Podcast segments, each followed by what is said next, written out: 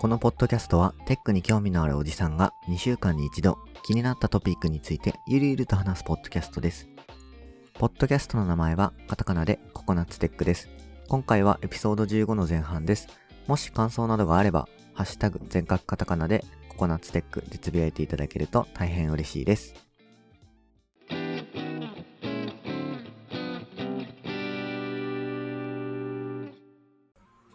はい。じゃあ、米返しの、えーコーナーです。はーい。はい。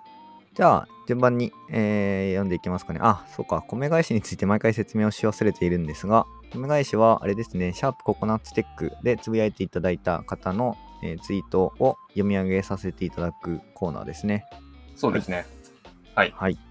で、えーっとですね、じゃあ、えー順番に読み上げていきますね。じゃあ、まず自分から、えーっと、これは、セプテンバー13だから、えー9月13日ですね。えー高見千恵さんから、えーいつもありがとうございます。ありがとうございます。はい。で、えーいただいているコメントがですね、えーシャープ27聞いている IE 使ってる一般ユーザー？いるよ？うちのリスナー。はい。えー真面目な話、B- SB キャストには IE のリスナーが1人います。そういう人も聞いているという意味で、個人的にはちょっとほっこり案件なのです。19年イベントで会った教師の人も IE とエッジの区別がつかず、四苦八苦してたなぁとコメントいただきました。はい。ありがとうございます。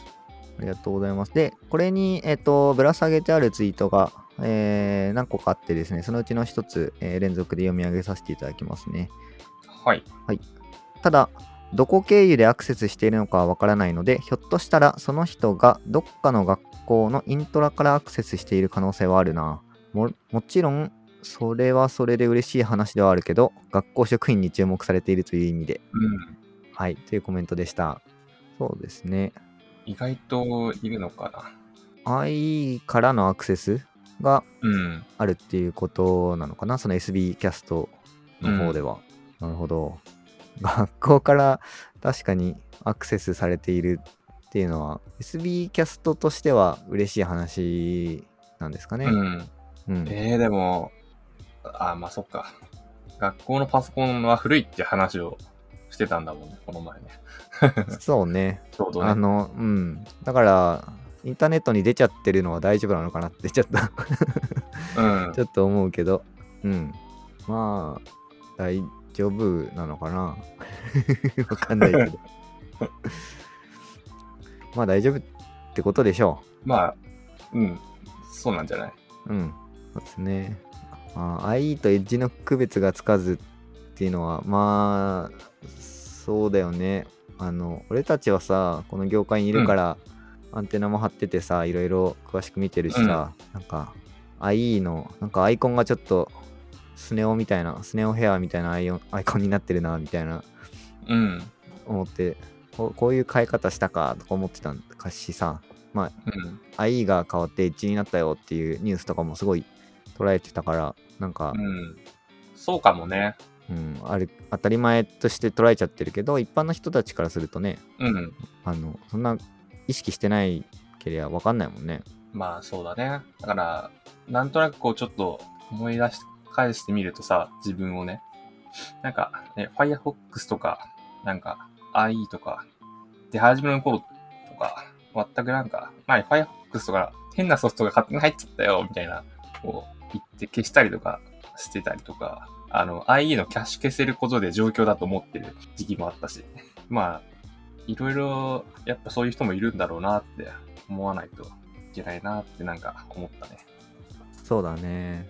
なんか、ブラウザっていう言葉を知らない人も一定数いそうだしね。ブラウザって何みたいな。まあそうだね。専門用専門用語やめてくださいみたいな。うん。あ、インターネットのことね、とか、こう言いそうだよね。そう。うん。そうだよね。いやー、うん。まあそういう人もやっぱうん、全然いるっていうことですね。なるほど。うん。身近ですすでに一人 IE ユーザーをそういった意味だと見見つけましたね。うん。減っていくと思うけどな。うん。いや、まあもう、あれだよね。Windows 自体がアップデートととかうん。しちゃったらもう勝手にアップデートされちゃうもんね。うん。うん。だし、ブラウザっていう概念もさ、あの、うん。スマートフォンの中で Chrome 使うとか、なんかそういうところで慣れていくし、うん。ね、この今後はもうちょっと AI がなくなる世界で、のびのびいくんじゃないでしょうか。そうだね。うん。まあ、デザイナーが、あ、いいねって思うことが少なくなるはずだから。そうだね。うん。今のところちょっとピー音入れとくけど、はい。はい。はい。とですね。で、そのまま同じツイートにですね、えー、高道恵さんからツイート、リプライ、えー、なんていうの？コメントがぶら下げてあるんで、そちらはじゃあ、うんともさんお願いします。はい。これもまあ同じですね、リプライなんで。で、えっ、と、VR の話。VR の影響か、視力が良くなったみたいな人の噂は聞いたことあるので、VR で視力にポジティブな影響がある可能性はありそうです。あともう一つ。オキュラスクエスト2、あらかじめ指定したエリアの境目に近づくと赤い折が出る。かっこ録画や撮影には表示されないので、あらかじめ話せば子供がいる場所でも VR はできそうです。はてな。画面共有で iPad とかにプレイ画面を表示することもできるので、お子さんが観戦もできるし、えーといただいてます。それは知らなかったな。ありがとうございます。はい、ありがとうございます。えー、クエスト2はそんな機能があるんだ。ねこっち行っちゃいけないよっていううん境。目を表示できるんだ。えー、画面共有機能は、ちょっと今初めて知った。なるほど。画面でも、まあ、見れるってやつだよね。まあ、うん PSVR でもあの見てる視点のやつを映すことはできるけど、ああ、そうなんだ。やっぱそう、うん。VR ゲームの多分これ宿命だけど、うんやっぱ、り揺れるからめちゃくちゃ酔うんだよね。うん。画面を見てても。むしろだから VR ゴーグルつけてる人は酔わないけど、その人の揺れというか、それが反映されるから、周りから見てる人からするとね、だいぶ、だいぶ酔うえー、感じがする。すごいね、縦揺れしてるとかいう感じに見えちゃう。うんうん。そういうもんか。まあ、うんなんかそこも、なんだろうね。画面揺れ対策とか、これから出てきそうだけどね。多分ね、全然出てくんじゃないかな。うん。だって、あの、手ブレ補正みたいなことはさ、後から処理っていうのもきっと今できるんだろうから、うん、なんか同じような理屈なのかなって、なんとなく想像しちゃうけど。そうですね。うん。はい、ありがとうございます。ありがとうございます。じゃあ、次のいただいたコメントですね。はい。じゃあ自分からいきますね。9月14日ですかね。えーエピソード27、拝聴ホライズンワークルームズ。面白そうですね。オキュラスクエスト2をこの間買ったので、ぜひ試してみたいと思っているところです。特に音声の指向性とかとても面白そう。というふうに、はじめ浜田さんからいただきました。いつもありがとうございます。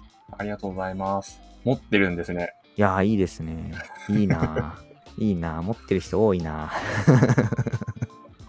いや、多いよね。ね、そういう、やっぱり、ほ界隈の人たちはみんな持ってるみたいですね。うん。うん。ホライズンワークルームズ、ね、やりたい。すごいやりたいね。試してみたいね。そう、試してみそれで、なんかあの、なんだっけ、ま、その前回のエピソード27、シャープ27でも多分話したと思うんですけど、それで、あの、ココナッツテックの収録とかしてみたいよね。してみたいね。あと、まあ、アバターとか、なんか選べんのかなとかさ。そうね。まあ、全員美少女になってやればいいんだよね。うん。その方がね、あの、モチベーションとかテンション上がりそうだからね。うん。そうそうそう。なんか、ほっこりするから。うん。ね、とか、カワウソみたいなやつとかね。うんいいよね。うん。いやーそういう未来がもう近づいてるし、やっぱりもデバイス持ってる人が思った以上に、まあ、自分は持ってなかったけど、うん。なんか界隈だと多そうだから、なんか集まってなんかやるっていうのは、多分ハードルもそんな高くないのかもしれないね。意外とね、うん。うん。なんとなくやっぱり、これは、ななんだろうね。Facebook の先行投資の結果なのか。なななんなのか。ね。うん。そんな気はする。ね。はい。ありがとうございます。ありがとうございます。はい。で、シャープココナッツテックでつぶやいていただいているのは以上なんですけど、えっと、1個だけですね、自分がココナッツテック配信しましたのツイートにちょっとコメントをぶら下げていただいた方がいたので、ちょっとそちらも読み上げさせていただきますね。はい。はい。それはですね、S さんで、えー17 9月17日ですね、に、えーいただいているコメント、コメントっていうか、まあ、リプライいただいてまして、えー読み上げさせていただきますと、えー名前出てきてびっくり、ありがとうございます。そういえば暑くなってビートセイバーすっかりやってなかった。夏のせいだからさ。ワークルームズスタートして5分ぐらいすると完全に VR 界の人になってしまってリアルな机でゴンと手をぶつけたりするので注意自分だけな気はするけどとコメントいただいてますありがとうございますありがとうございます。S さんはすでにワークルームズを体験済みだったということですね。うん、お多いっすね、周り。に。多いですね。あ持ってるんですね。素晴らしいですね。まあでただビートセーバーはやらなくなってしまったみたいですけどね。ね。あのうん。まあいい運動になるので、まあ、運動の秋ということでねあのこれからやるやっていただけるのかなと 期待しつつですねまああともう一つですねあのーこれはちょっとまた別の話になっちゃうかもしれないんですけどえっと S さんの方から、まあ今えっとテクフリの第なんだっけ何回 ?182 回とかからかな宮本さんとあと杉さんのゲストに呼んでそのなんだゲストとのトークが、えー、と配信されてると思うんですけどその宮本さんと杉さんが作られているあのポイートっていううん。サービスがあるんですが、まあ気軽にな投げ銭ができるサービスなんですけどそのポイートを使ってですねまさかの S さんから自分に対して投げ銭が飛んできたという イベントが発生しましてですね、ちょっとかなりびっくりしてます。いや、本当に S さんありがとうございます。よよかったね。いや、うん本当びっくり。で、投げ銭し返そうかなと思ったんだけど、そうすると、うん。なんかお金もらってお金を返すみたいな感じになる なるから、それはそれでなんか微妙だなと思って、あーまあ、あの、何か別のタイミングで S さんのにあの仕返しをしようと思ってます。うん、ポイントで仕返しをちょっとね、あのしようと思ってます。いや、あの自分もあのポイントを初めて、あのー使ってみましたけど、本当に Twitter のアカウントがあると、Twitter 連携許可するってペッと押すだけで、あのもう使えたんで、すごいなと、うんうん。うん、思って、超なんか気軽にいろいろできるんだなっていうのは思ったので、うんうんそのさ、ツイッター、今、その、ジェイクさんの画面見てるけど、そのツイッターでさ、チップってあるじゃないうん。それがポイント？あ、違う。これはね、ツイッターが投げ銭サービスを始めたっていう。あ、これはツイッターの投げ銭のやつね。そうね。うんうん。これは、あ、えー、ツイッターの投げ銭はあれなんだ。暗号資産を投げ銭できるんだ。おーえー、なんか、バットで投投げれる。BAT ですね。1バット、5バット、10バットみたいなのが投げ銭できる。ほほうん。ちなみに俺は今何バットぐらい持ってんだろう。えー、0.75バットしか持ってないわ。持ってるんだ。あ、あの、俺、ブレイブっていうブラウザーを使ってるっていうのはうん何回か話したと思うんだけど、そのブレイブっていうブラウザーで広告を見ると、あの広告の報酬で、あの。バットうん0.1バットとか0.01バットだったかな、うん。ぐらい、あの、なんか報酬がもらえるのね。うんうん、うん。で、まあ、2、3か、もう2、3ヶ月くらいかな、経ってるけど、まだ1バットにはなってないけど、本当に何もしてないのに、あのバットがもらえるから、すごい便利でいいなと思ってますよ。うん。使おう。この、なんかチップは新し新しくあの、うん。ツイッターが始めた投げ銭だから、多分ポイートのうん。競合になるのかな。うん。うん。はい、なんか、こんな感じで、チップは俺今初めて見た。新しいよね、これ、多分。あの、今自分のツイッターにはね、出てなくて、うん。うん、なんか、見見慣れないアイコンがあるなって思って、聞いてみた。フォロー、フォロワーの関係じゃない？あれ、なんか、もしかして、今リリースされたとか？なんか、え？さっきまで出てなかった。今、今パッて出てきたよ。でも、あの、自分の画面には出てないけど、これは、あれじゃない？カナリーリリース、カナリアリリースのうちの一部が俺に当たったってこと？ああ、そういうことかな。わかんわかんないけど。まあいいや。うん、はいまあ、いいか。はい。ごめんなさい。だいぶダラダラ話してしまいましたが、えー以上でコメントの読み上げというか、コメ返しですかね。のコーナーは終了したいと思います。はい。えーはい。皆さん、えーツイートしていただきありがとうございました。ありがとうございました。はい。じゃあ、引き続き本編の方をお楽しみください。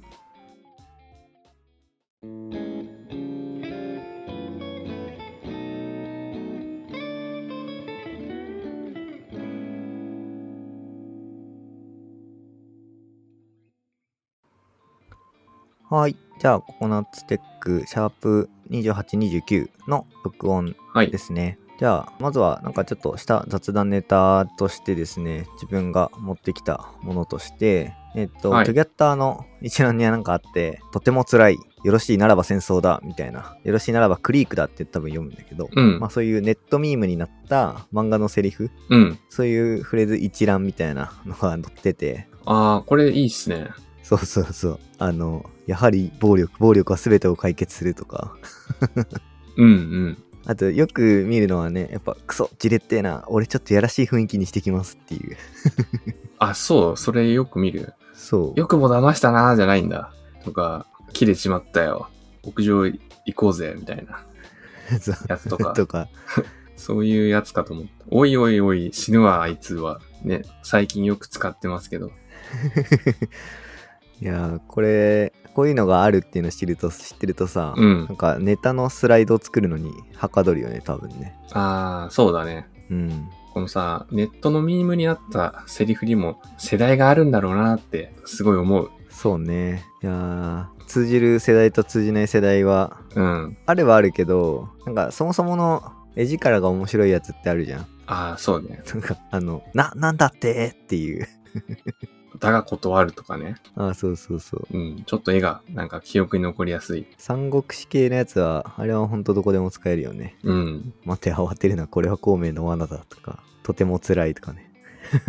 うん。あんまりね、癖がないからね、セリフに。そうそうそう。使い勝手が良すぎる。ブリーチがこんなになんか流行るとはなって思った。いろいろあるなっていう。真面目なさ、雰囲気で漫画内では進行してるじゃん。うん。ストーリーが。うん。でも結構、まあ、これがシリアスな笑いかってみんなが言って笑ったけど、そのジャンプ読んでる当時はね、うん。バクマンが連載してたから。うんうん なるほどね。まあ多分こういう、ここら辺のミームに関しては多分本当に今30前後の俺たちうん、うん。ど真ん中だよね。うん、ど真ん中。あとあの、コラ、漫画のコラとかもね、なんか、うん。なんかそういう系、漫画ネタにしてる系はなんかど真ん中な気がする。そうだよね。俺たちがさ、だって俺たち、あれ？お俺はさ、90年生まれなの。うん。ともは90年生まれ。90年か。だからはい90年でさ、びっくりするのがさ、俺たち小学校うん1年生、要は96年の時に、うん。えっと、デジモンとポケモンが始まったんだよね。ああ、そうだね。うん。デジモン、ポケモン、コナンとか始まっ全部同時にほぼ、ほぼほぼ同時に始まってるんだよね。ワンピースとかもそううだし。ん、うん。うん。そういうのが始まった時に小学生になったという。始まった頃のさ、ものがさ、まだ連載してるんだとかさ、思うと、俺、もう大人になったんだなって、非常に感じますね。ねだってもう四半世紀前だよ。25年前うん。でしょ、うん。ね四半世紀経ったんだよなうん。っていう、もうおじさんなセリフを吐いてますが。まあまあまあ。いや、でも、これ確かにね、スライド、スライドに入れ込むっていう意味ではね、なんか、海外にもあんのかなとか思思うね。なんか、今、ふと思ったけど、あれのかな？だが断るとか、海外でも、なんかそういうさ、こと言ってんのかなとかさ。 exactly は使えそうだよね。あ、 exactly はね、あ、ちょっと、あの、3部のやつね。その通りでございます。うんうんうん。あの、ダービーの。それは使えそう。あれは使えそうだね。OB くんね。うん あ、違うよ。そっちじゃないね。そっちじゃないやつだね。弟だから。はい。まあいいや。はい。はい。まあ、こんな感じのちょっと、次やって上がって面白かったんで、ちょっと雑談のネタにあげました。はい。はい。で、自分がね、持ってきたのは、ただ、最近新しくガジェット買いましたっていう、あの、報告です。あの、話す相手がいないから、ここで喋っちゃおうっていう。はいはいはい。何これ？これあの、ジンバルですね。ジンマル？ジンバル。あの、ジンバル？うん。水平に保って、iPhone とかを取り付けて、で、ブレないように、こう、手で持ってさ、こう、映像を撮るやつ。ちょっと日本語の順番がおかしいな。うん。商そうそう品商品名がパワービジョン S1? そうそう。商品名はパワービジョン S1 っていうやつで、うんうん。あのーまあ、単純にこれで動画撮ると手ブレとか直せますよとか、あと、なんだ、もうちょっといろいろ機能があるみたいだけど、あんまり使ってない。えー、あの、超高性能な自撮り棒的なイメージ？うん。自撮り棒じゃないけどね。商品の名前としてはジンバルです。あ、カテゴリーとしてはジンバルです。で、商品の名前としてはそのジンバルのパワービジョンにスイッチっていうジンバルです。スマホ用のジンバルです。うーん。揺れ低減とかしてくれるようなやつなんだ。へえ、これうをんジン、ジンバルって言うんだ。へえ。うん。で、そうそう。これあの顔とかちゃんとあの判断して自動追尾とかしてくれるんだけど、うんうんうん。まあなんだろうね。ちょっと今度子供も生まれるし、あってもいいかなとか言って一個買ってみた。なるほど。うん。最悪ワイヤレス充電器として活躍できるからいいやと思って。へえ。いやー、すごい、なんか良さそうだね。走走りながら撮影してブレないみたいな感じもできるって感じ？ああ、すうん。それもね、まあ一応できるけど、YouTube でそういう動画上げてくれてる人がちらほらいたから見てみたけど、まあまあブレてるね、走ると。まあ走るとさすがにそうか。うんでもあれか、車に取り付けておけば、車の揺れとかはだいぶ吸収してくれるのかな？まあ多分車の揺れとかはそうじゃない。車に取り付ける機能とかはちょっとこの公式のページではないけど、車に取り付けるのはあのマグネットがアクセサリーで付いてるから、このジンバルに取り付ける用のマグネットと、車の中の、あの、よくあるさ、エアコンのはいところにつけるやつ、あのアクセサリーがあるから、車につけれますっていうアクセサリーはあるけど、なるほどね。まあ、そうそう、ちょっとこういうので子供の様子撮るのもいいかなっていうので、ちょっと買ってみたっていう。いいですね。うん。これいくらぐらいしたの？これはね、2万円です。あ結構するね。うん。この前ボーナスが臨時で出たんで、まあいいかっつって。えいいなうんぁ。まああと、多分、こん今後買わなそうだから自分が あんまり。うん。なるほどね。えー、まあいいでしょうす。3年ぐらい使って、売れればそれでいいし、使えるんだったら使えばいいし。ね、すごい、いろんな機能ありそうで、うん。良さそう。すごい。えー、じまずジンバルっていうものを、俺は知らなかったけど、うん。なんかそういうのあるんだね。最近は多分名前の知名度もよく上がったなと思う。自撮り棒とかから手ぶれをさ、こううん直したいからっていうのでスマホ用のジンバルとか買って、で、YouTube 撮る人とか、インスタの動画撮る人とか増えたし、うんうんうんうん。へえー、なるほどね。テレビでもね、たまに見るし、ロケで持ってる人とかいるし、うんうん。えー、ちょっと、もし、使い勝手良かったりとか、うん、なんか、これいいや、いい感じだったよみたいなのあったら、また教えてくださいよ。うん、はい。はい。で、ちなみにじゃないけど、さっうんき車の話をした時に、ふと思い出したんだけど、今うん、日で収録してるのが、えっと、2021年9月の5日じゃん。はい。楽天ブランドデーなんだよね、なんか。えっ、と、楽天スーパーセールが昨日から始まってますね。あれでさ、衝撃だったのがさ、マツダのうん。車が半額になってんだけど、知ってる？知ってる、知ってる、知ってる。あの、目玉商品でもう、あの、今週の水木ぐらいには情報出てたよね。なんだったかな ?CX3 とか、えっとね、しマツダの、C、CX30。30か。そう、CX30 が350万ぐらいなのが、うん。170万ぐらいになってんだよね。そうそう、半額。新車で半額になっている。えげつないよね。何それっていう。うん。いやー、まあ、いいな、いいなと思ったけどさ、さすがにポンとは買えなかったわ。いや、ポンとは買うものでもないからね。うん。えげつないなと思って。で、ちなみに俺の持ってる車はもうマツダなのよ。マツダのアクセラなんだけど、うん、うん。なんかね、車を楽天で買うっていう、まずイメージもないし、ネットで車買ったらさ、その、どうやってうちまで届くんだろうって思うよね。あれでどうなんだろうね、そこら辺の流れが。ちょっとわかんないけど。でもね、あの、楽天じゃなくて Amazon のプライムで、でも車売ってたから、なんか、そういうもんなんだ最近って、なんか今年に入って思ったことがあるよ。へえ、すげえな。なんか、ただまあ、多分それ本体代だけな気がするから、そっからなんかいろんな、うん、なんだ、えっと、ナンバーの取得とか、重量税とか、あと車両保険とか入れると、うん、多分、170万とか言ってたけど、300万とか、あーえっと、100 200万ぐらいは行くんだろうなと思いながら見てはいたけど、うんうん、うん。そこら辺とかもね、自分でやんなきゃいけないとかなるとちょっとめんどくさいだろうなとか思うし、まあ、どこまでね、そのネットでショップがやってくれるかわかんないね。うん、ちょっと気になるけど、ちょっとね、いや、車売ってんじゃんって思って、すげえびっくりしたから、ちょっと、それ思い出したからね、ちょっと話してしまいました。はい。はい。じゃあ、そんな感じで、そろそろ情報共有セクション入っていきますかね。そうっすね。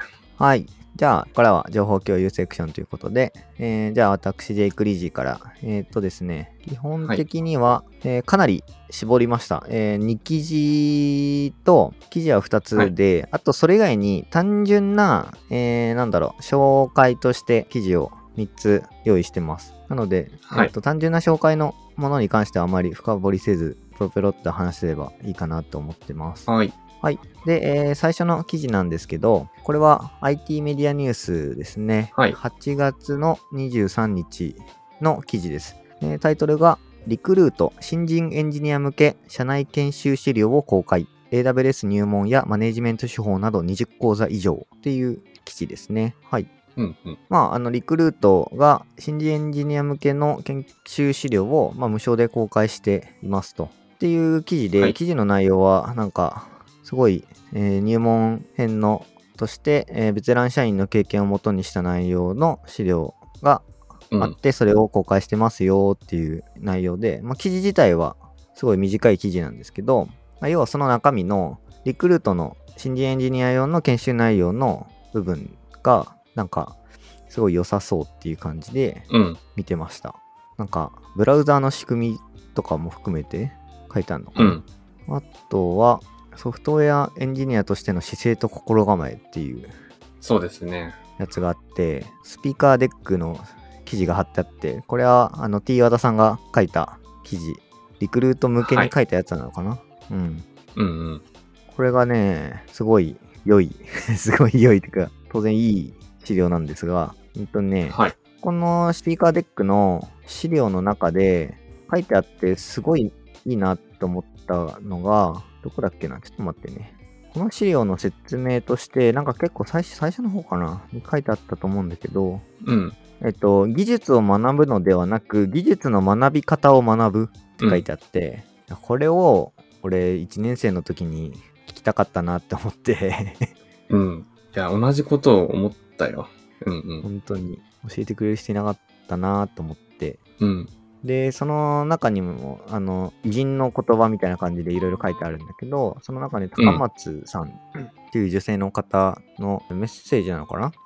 としてなんか引用されてるんだけど、英語ができるようになるというのは大きな図書館の鍵を渡されるようなものです。うん。一人一人の人生にいろんな可能性を与えてくれます。って書いてあって、はいはい。こ。れすごいその通りだなと思って。今はねあの一応うん。Google 翻訳とか DeepL とかいろいろあってさ、うん。あの英語の文献とかもまあ比較的読みやすい状態にはなってるなと思うけど、うん。それって要は何だろう。翻訳機を持って図書館に入っていくようなものでやっぱめんどくさいよねって普通に読める方がいいなと思うしうん。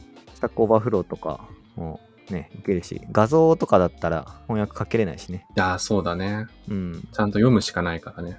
そう、やっぱ、しかもやっぱ、大体ね、最近のフレームワークだったり、えー言語だったりの第一情報って英語で出てくるから、うんやっぱ英語できないとできた方がいいだろうなっていうのはすごい思っていて、なんか前もちょっと話したかもしれないけど、なんかね、前、前職の時に、あの新人にやっぱ英語はちょっとちゃんと学んでほしいですって俺言った時になんか他の人たちが、いやまあ Google 翻訳あるからいいんじゃないっていう風に大多数の人が言っていて、うん。なんかそこに俺ちょっと違和感があってなんでだろうなって思って、うん。でしばらく考えて思ったのがあのか書く方なんかちょっと前にも話したと思うんだけど英語を読むのはまあ別に翻訳機使って読めて読めればいいと思うんだけどだから書くのって無理じゃん、ああ、うんうんうん。書くのはね。特にメソッド名だったりクラス名だったり変数名とかあって、英語が分かってないとなんかはい。ピンと書けないああ、そうだね。うん。なんか一般的なその英語の勉強っていうよりは、その技術者、てか、ウェブエンジニアで品質の単語をちゃんと抑えるぐらいの英語力は身につけてほしいっていうところだよね。とねそうだねちょっと違うもんね。あの、技術書を読む英語力とさ、勉強して、 TOEICで点取る英語力とさ、喋る英語力とか、全部違うもんね。また違う、ちょっと違う。けどうんまあ、うん、やっぱそういった、ね、最低限のものとかをうん。ちょっとないし知ってないと多分いい感じはねできないんだろうなというのを思っうん。た。これ見て思ったかな。あとは、もう一つは、ちょっとね、えーやってみたいなって思ってるんだけど、あの、はい。毎日コードを書くって書いてあって、あ はい。4つのルールがあって、1つ、えーうん毎日コードを書く。ブログ、ドキュメント、その他はコードを書いたらやってよいと。だだからまあ、うん。要は好きなことだよね。あの、ゲームとかも多分そうなんだけど、コード書いたらゲームやっていいとかうんいう風に縛りをつけると多分いけんのかなとか思ったり。あで、あと、2つ目に意味のあるコードを書く。要はインデントのやしフォーマットの修正とか、まあ、リファクタリングみたいなのは。コードを書いたのにはあ当たらないと。なので、ちゃんと意味のあるコードを書くと。で、えーうん3番目、深夜24時前に終わらせること。はい。で、え4つ目、書いたコードを GitHub で全て OSS にすることっていう4つのルールがありまして、うんうん。まあちょっと難しいだろうけど、まあコードを書いたらやりたいことやっていい。で、意味のあるコードを書く。で、24時より前に終わらせるっていうルールをはい。自分にちょっと貸してやってみるのもいいんじゃないかなとはちょっと思っては見ているけど、うん。うん、できるかどうかわかんない。1日1コミットでしょ？うんうん。一う行んでも、まあいい。まあ行数じゃないけどね。あの、言ってることはね。そうね。まあ、テーマ探しもちょっと難しいけど、あの、ココナッツテックでやりたいことみたいな のでいくといっぱいあるから、うん。やってみてもね、いいかなとは個人的にはちょっと思って、で、はいえー昨日の夜、このスライドをしっかり全部読んで、今日からちょっとやってみようかなとは思ってはいる。うん。いやー、こうんの T 和田さんが言ってる、あれですね、現役プログラマーでいるためにっていう、うん。何このパート。うん。いつ読んでも大事なことですね、これはね。いや、本当にいやいいもの知りました。素晴らしいですよね。毎日コードを書こうう。ん。毎日コード書こちょっとお互いに監視し合おうか。う。うん。意外と、あれ、ね GitHub に草生えてないよって。うん。雑草も生えないからね。うん、ちょっと砂漠状態なんで書いていきますかね。まあちょうどココナッツテックのホームページをいい加減作んないとなと思っているのがあって、うん。ちょっとね、えー作っていきたいなと思っているので、そこを、えー今一度思った感じですかね。まあ、あの今のは、このリクルートさんが公開した新人研修用の資料の一番最初かなえソフトウェアエンジニアとしての姿勢と構えっていう資料です。それ以外にも、ブラウザーっていう資料、ブラウザーの作りかな？はい。について話をしてるものだったりとか、あとはテスト駆動開発とか、あとは AWS の話、パブリッククラウド、あと VPC について。はい。VPC についてまとまってんだね。うん。うん。でもこれ、まあ全体をなんとなく見ると、まあ、AWS のこと、Web アプリケーションの作りのこと、うん。JavaScript、TypeScript のことう、ん。あと、最後は、コードの書くための仕組み作りについてっていう感じかな、大体。そうだね。まあ若干アジャイル的な側面の話が入ってきてるね。あの、トヨタ生産方式の話だったり、あとはリソース効率とフロー効率の話だったりとか、うん。うん。まあ企業価値とエンジニアリングってタイトルのやつが話に出てますが。そうね。はいい、や、フローコ、リソース効率とフロー効率の話に関してさ、はい。知ってる？うん。知ってると言われると、あんまり自分では知ってるとは言えないけど、うん。それを説明してる記事は見たことがあるよ。リソース効率っていうのはさ、うんあの、要は仕事が100%振られることっていうのをさ、良しとしてることで、フロー効率は、その、プロダクトに注目して、それが、こう、いかに早く出てくるかっていう側面での効率っていう、なんかそれぐらいの理解になっている。あ、多分、うん。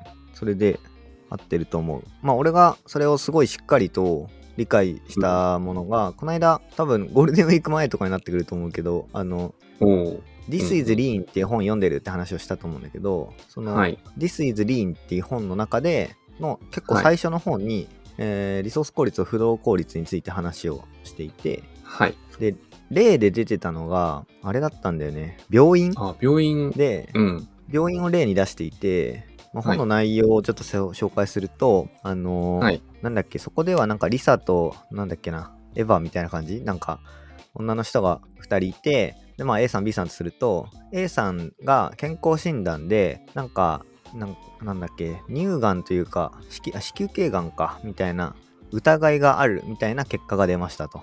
ではい。その結果をもって、えー紹介状をもとにそのがんの専門医の病院に、えー予約を取りましたと。で予約が取れたのは1週間後です、で、えー A さんは1週間ちょっと不安に駆られながら行きますそしたらはい1週間後行ったらそこの病院の先生がちょっと CT スキャンが取りたいとはい。だから CT スキャンの取れるところに行ってくださいという紹介状を渡されて、え3日後に CT スキャンを取りました。で、CT スキャンの結果を持って、えーもう一度予約を取ったら、また1週間後に予約が取れたので、また1週間後に行きました。で、はいそれでもまだよくわからないと。で、そちらよりもこちらの方が気になるって言って、また別のところを紹介されました。みたいな、あの、うんうんたらい回しにされて、しかもその、都度予約を取るから、1週間後、1週間後とかで、なんか1ヶ月ぐらい、最初の健康診断で、そういう疑いがあるって出てから、1ヶ月ぐらいずっと不安な状態で過ごしました。みたいな話が A さんの話で、で、はい。B さんの話は、そういう最初の健康診断を受けたのが、なんか総合メディ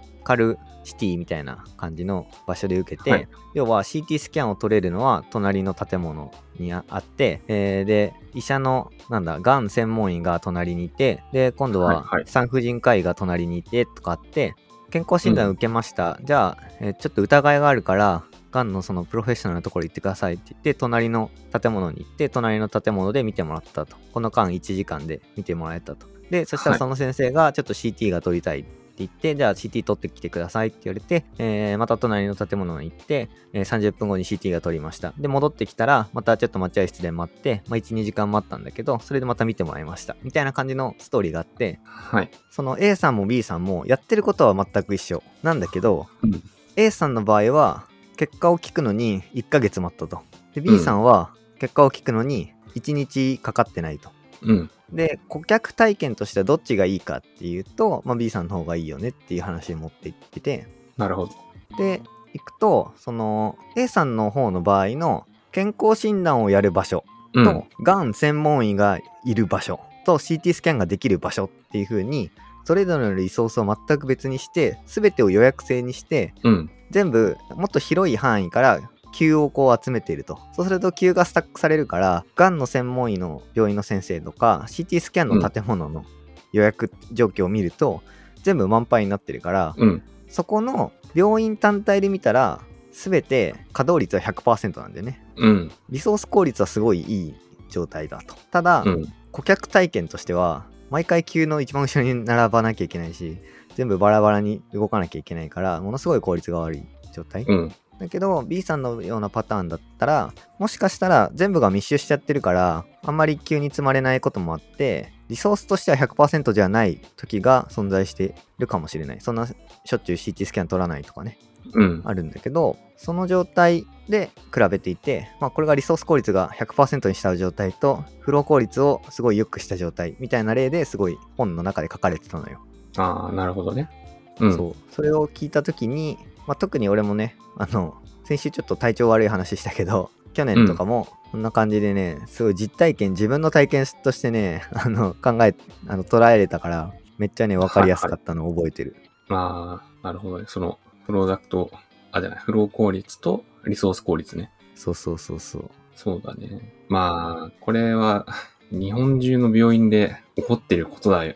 だからなって、なんか単純に思っちゃうよね。だから、日本って、その、リソース効率で 動いてるんだろうなって思思った。そうね。なんか、最近の総合病院、新しくできた総合病院とか、あとはね、メディカルシティみたいなのってやっぱ結構ちょこちょこできてて、うん。そこら辺はね、だいぶ改善されてるところもあの出てるみたい。ああ、ね、どんどん改善されてほしいね。そういうのが。そうそう。あの、俺が昔住んでたあの光が丘の光が丘総合病院は、一回、昔ね、日大病院だったんだけど、なんか経営が破綻したかなんかで、あの、なんか別のところが、運営が変わったのね。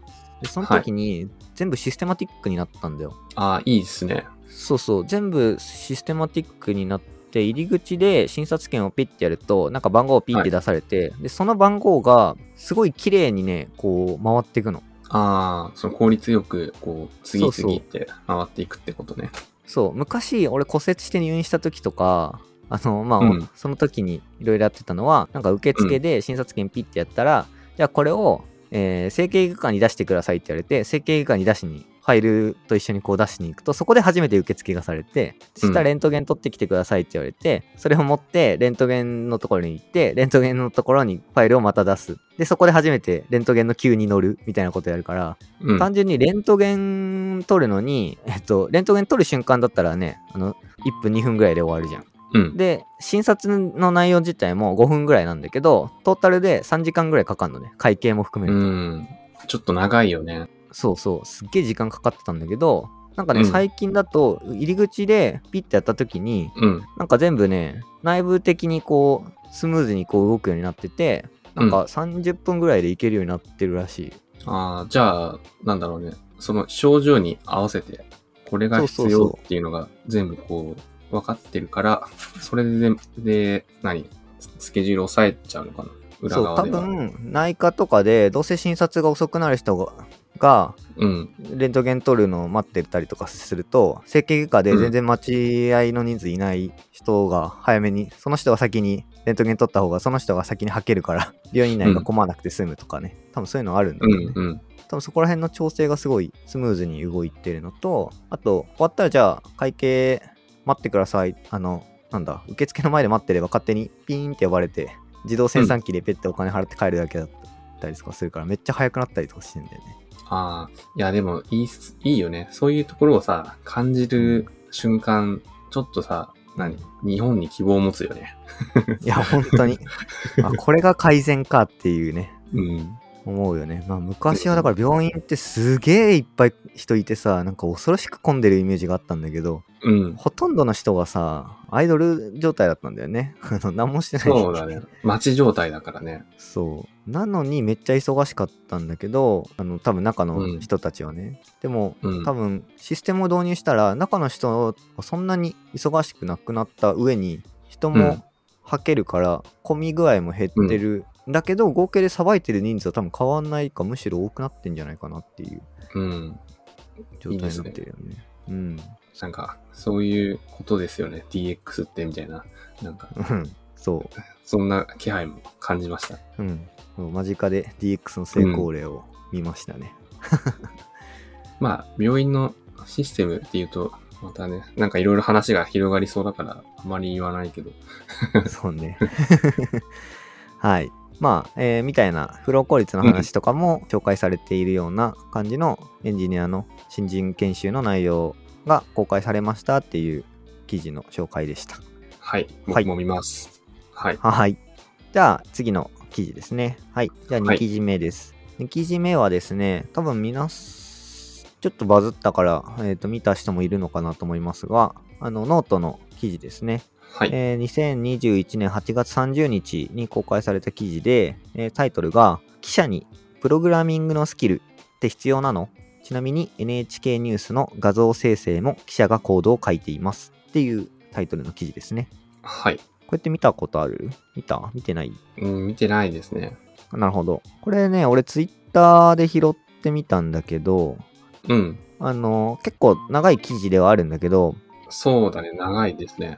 NHK のコロナのあの感染者数とかを、こう日本地図がさこうあって、うんで。北海道、えー595人で東京は5386人とか、その都道府県の形をしてて、でなんか黄色になってたり過去最多が出たやつ赤くなってたりみたいなうん。そういう図って多分ニュースとかで結構な頻度でやってると思うんだけどうん。あれって誰が作ってるのかっていうと、この NHK のこの記者の方が作ったみたいなんですね。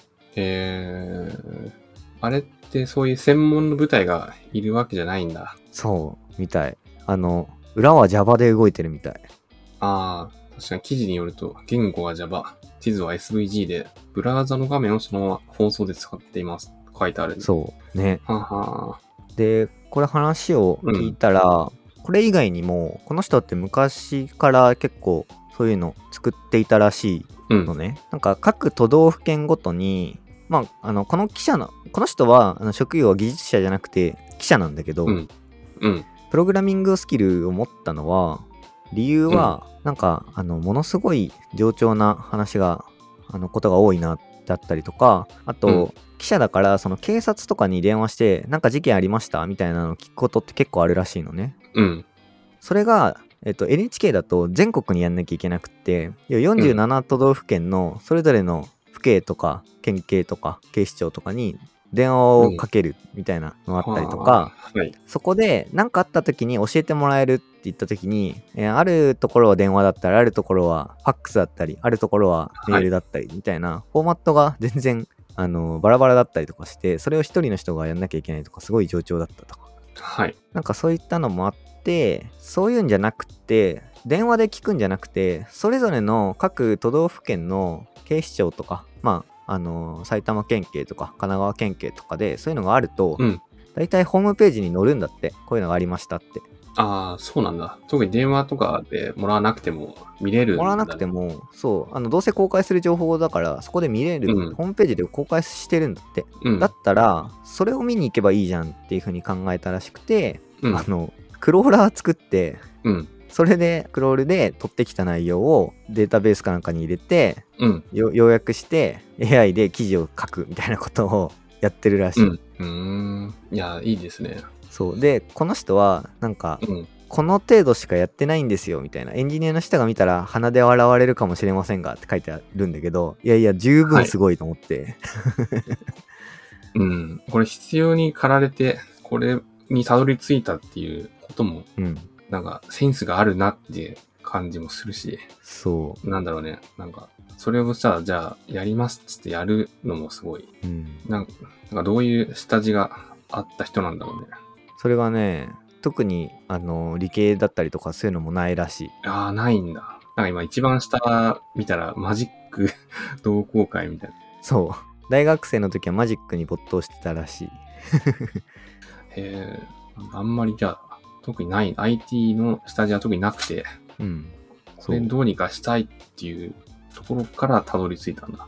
そう自動化したいっていう思いが強い方だったのかな、だからあの教わってもないんだよね全部独学であの本読んでうん。作った方でうん。なんかウェブサーバーの仕組みとかも全部全然知らないとかうん。いうレベルらしいんだけど、まあ、Java を使ってそういうツールを作るのをなんか昔あの Apache で Linux でなんかできますよみたいなのが2002、うん。3年にちょっと流行ったらしいんだけど流行ったっていうかうんなんか無,、無料の OS があるぞみたいなのがあってそこでなんか触ってみたみたいなことをしてるらしくてはい。うんで俺あんまり知らなかったんだけど Apache POI っていうのがあるんだねああ、これ、ぽいぽいって言われるやつでしょ。Excel とか触るやつ。そうそう。まあ俺あんま Excel 触らないからあんまり知らなかったんだけど、まあ、それ使っていろいろうん。やってたり、ニュースのなんか構成表、特番の構成表とか自動作成したりとか、うん。とかをやってるらしい。すごいなうん。なんか、ウェブエンジニアってなんか名乗るの恥ずかしくなってくるよね。ね。ちょっと、うん、自分この人より活躍してないなと思う。うん。俺あの JVM 言語を使ってるからできるんですよって言ってて、うん。なんかビーンシェルとかクロージャーとかスクリプト言語を本体から呼び出せるようにしとけばテキストエディターで書いてすぐ実行できるから、うんなんか現場の要望にすぐ応じる高速開発ができるんですよははみたいなこと書いてあってうん。えクロージャーとか書いてんのとか思ってうん。ちょっとビーンシェルとか、あんまり触ったことないっすっていう。なんかね俺も知らなかったんだけど多分だけどグルービーみたいなものなんじゃない？JVM 上で動くスプリスクリプト言語だと思うんだけどあ、そうそうそう。うん。そう。なんかそういうのを Java だとビルドしないといけなくて、いけないから、まあちょっと時間かかるというか、デプロイとかも多分しなきゃいけないうんと。かなんだろうけど、まあちょっと仕組みがね、書いてないからちょっと分かってないんだけど、うん。なんかサーバーかなんかをそれぞれの NHK の支社に置いといて、うん。そこに対してクロージャーとかでスクリプト言語流し込むんで、えー、とすぐ実行させるみたいなうん。ことができるようにしてんのかなとかちょっと思った。うん。いいやー、本当に、ちょっと刺激になりますね。ね、あのーこの人が最後に、えー日本の DX について若干話をしてて、うん。まあこの方の記事はね、なんか、その程度かって感じた方も多いと思いますって書いたんだけど、いや、多分、その程度かって思った人は全然いないと思うんだけど、うん。いないと思います。うん。ただ、これをやることで仕事の環境が劇的に改善したっていう経験を私はいくつもしてましたっていう。いや、本当に多分ね、ちょっとしたことを、まあ、この方がやられてるのは全然ちょっとしたことじゃないと思うんだけど、これちょっとしたことでね、多分本当に大きく変わる企業の変な慣習とかってあると思うんだよね。うん。無駄な話、無駄なこととかね。うんだ。から、そういったものとかをね、どんどんシステマティックにしていく必要があるんだろうなというのは、この記事を読んでも、まあ、今までのうん俺の考えもそうだけど、すごい思ったかな。うん。うん、すごい、あの、頑張んなきゃなって思う 記事ですね。もう、そう、うん、うん。そうだね。うん、はい。いや、すごい。うん。いや、これね、そうだね、そうだね。そうだねって読んじゃうね、全部。うん。なんか、この記事で書いた人の引き出しはい。の中に、はい。プログラミングの本がずらっとこん、こんな本読みましたよって書いてあって、うん。なんか、フラッターとか、うん。ななんか、あの、ウェブデザインとか、うん。あと、なんだ、アパッチ入門とか、うん。ビジュアルスタジオコードとか、なんかユニックス、ユニックスシェルスクリプト辞典とかさ、ソフトウェアデザインのバッシュ入門っていう 特集のなんか時買ってるとかなんか、そういうとこ見ると、なんだ、なんだろうね。なんか、ちゃんとして、バッシュとかシェルも書けて、うんウェブも触れる人なんだろうなって思思うよね。だから、ひあれだよね、フルスタックエンジニアだよね。まあ、そうだね。うん。いや、素晴らしいなと。うん。いやー、世の中にはいますね。こういう人が。ね、すごいなっていうふうに思って、まあ、一日一コード書いてちょっとうん。頑張、頑張りますかね。ちょっと頑張りましょう。はい。っていうのをちょっと思ったっていう記事の紹介でした。いや、いい記事だ。はい。今日の記事紹介は、あの、頑張んなきゃなっていう記事を2つ紹介しましたね。はい。以上で前半は終了です。引き続き後半をお楽しみに。